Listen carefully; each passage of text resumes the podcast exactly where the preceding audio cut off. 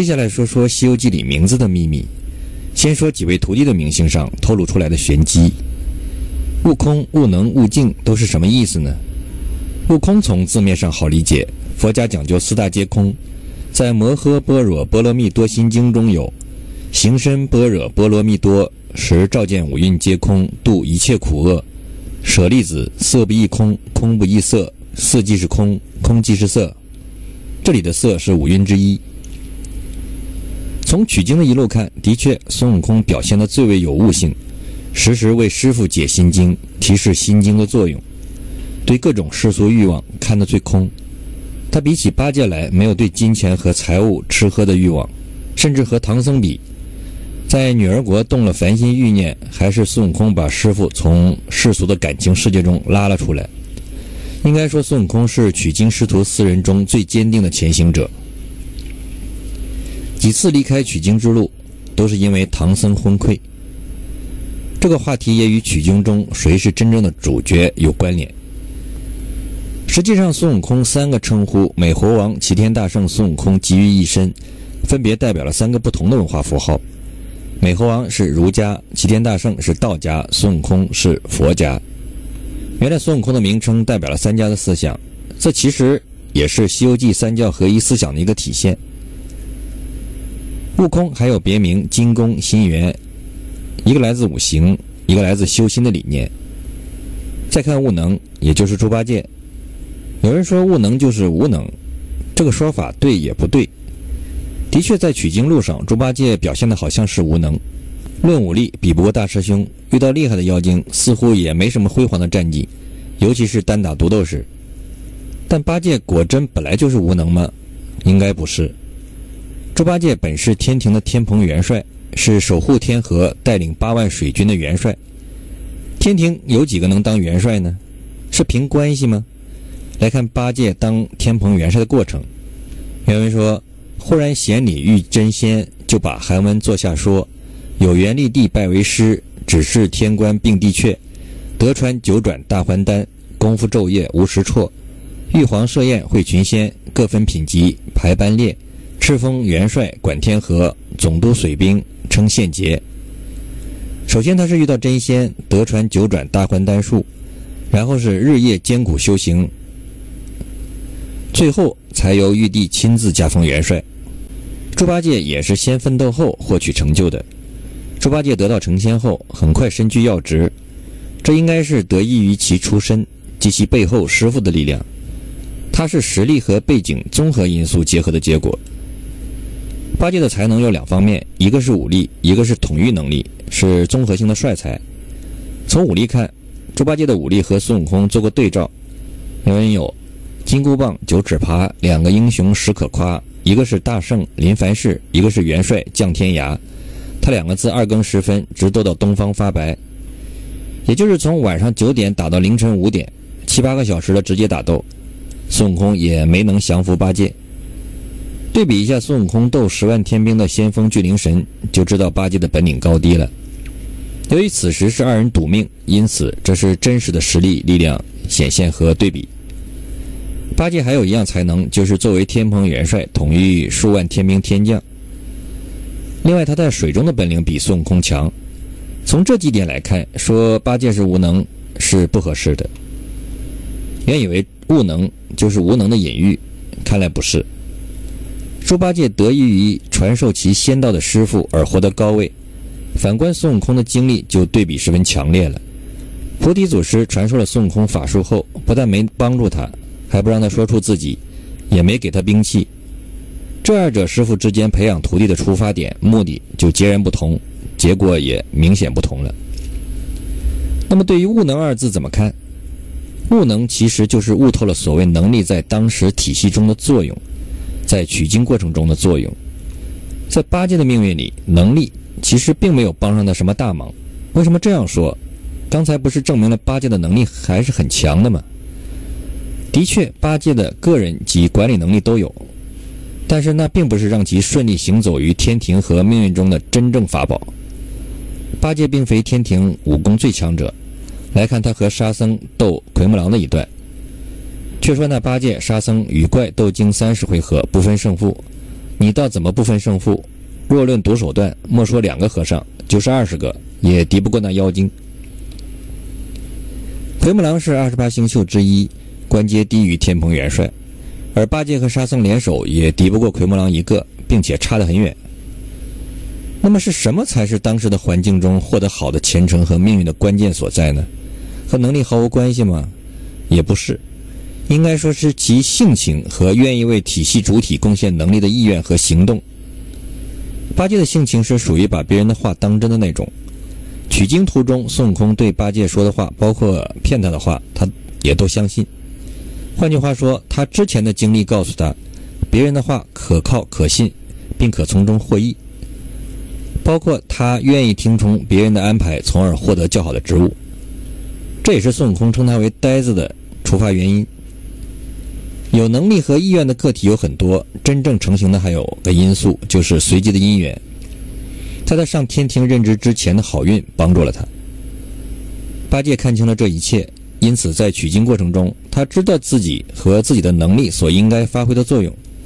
他们兄弟三人的确有非凡法力，但也不能完全应对一切状况，也不需要他们能够完全应对，背后还有满天神仙的支持和作用在。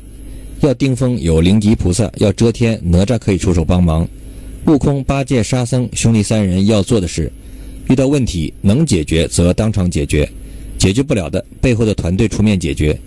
而他们要做的只是尽心尽力发挥自己的本领即可。至于本领的高低倒是其次。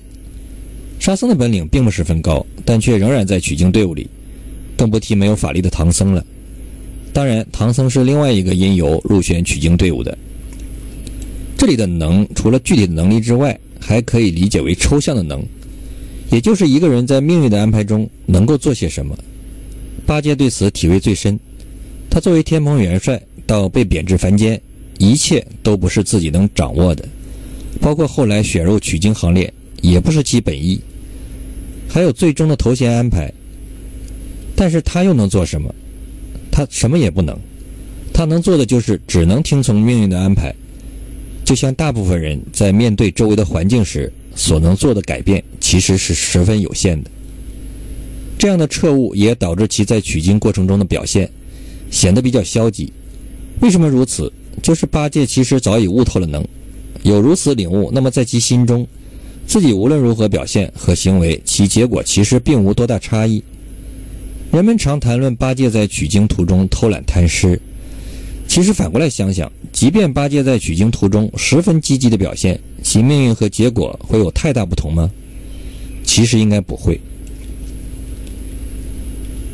说八戒完全在偷懒也是冤枉他了。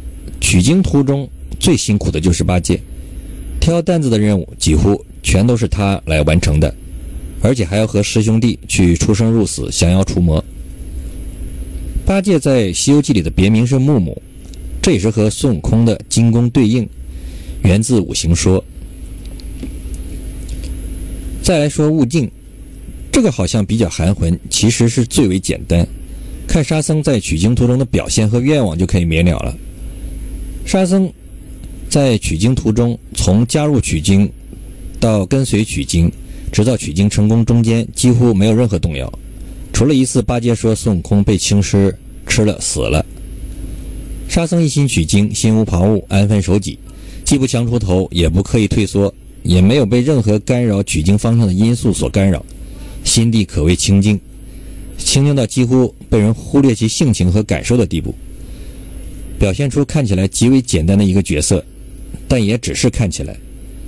当然，沙僧也有比较深的背景缘由，不论他如何思想，从其一路表现来看，的确心绪清净。沙僧也有别名。为黄婆，五行属土。孙悟空与两个师弟起名相隔数百年，而名字辈分居然完全相同，都是物字辈。这其中也蕴含玄机，巧合似乎不太可能。唯一的解释即是在给孙悟空起名时，已经在为后来的取经做好了准备。这一切神仙是做得到的。悟空、悟能、悟净，唐僧三位徒弟的法名。正巧合了佛教中“空能净”三字的含义。空能净，空即四大皆空，尘世一切抛下，舍去放下，自在洒脱。能能容一切众生，能度一切众生，能舍能放，净即六根清净。神仙是很神奇，不过最神奇的还是作者，假借神仙的神奇来说一个神奇的故事和现实的道理。在四圣试禅心一回，有三个菩萨变化的美女。原文中，骊山老母化作的妇人道：“此间乃犀牛贺州之地，小妇人娘家姓贾，夫家姓莫。我是丁亥年三月初三日酉时生，故夫比我年大三岁。我今年四十五岁。”大女儿名珍珍，今年二十岁；次女名爱爱，今年十八岁；三小女名莲莲，今年十六岁，俱不曾许配人家。将这两段结合起来，我们就可知道，三女的名字其实是莫真、莫爱、莫莲，一指莫要真爱怜惜荣华富贵和美色；与妇人的姓结合，则是假真、假爱、假怜，暗示都是假的，是一种隐喻。类似以上有比较明显含义的名字，还有六义。原文中，那人道：“我等是简经的大王，行好心的山主，大名九波。你谅不知，早早的留下东西，放你过去。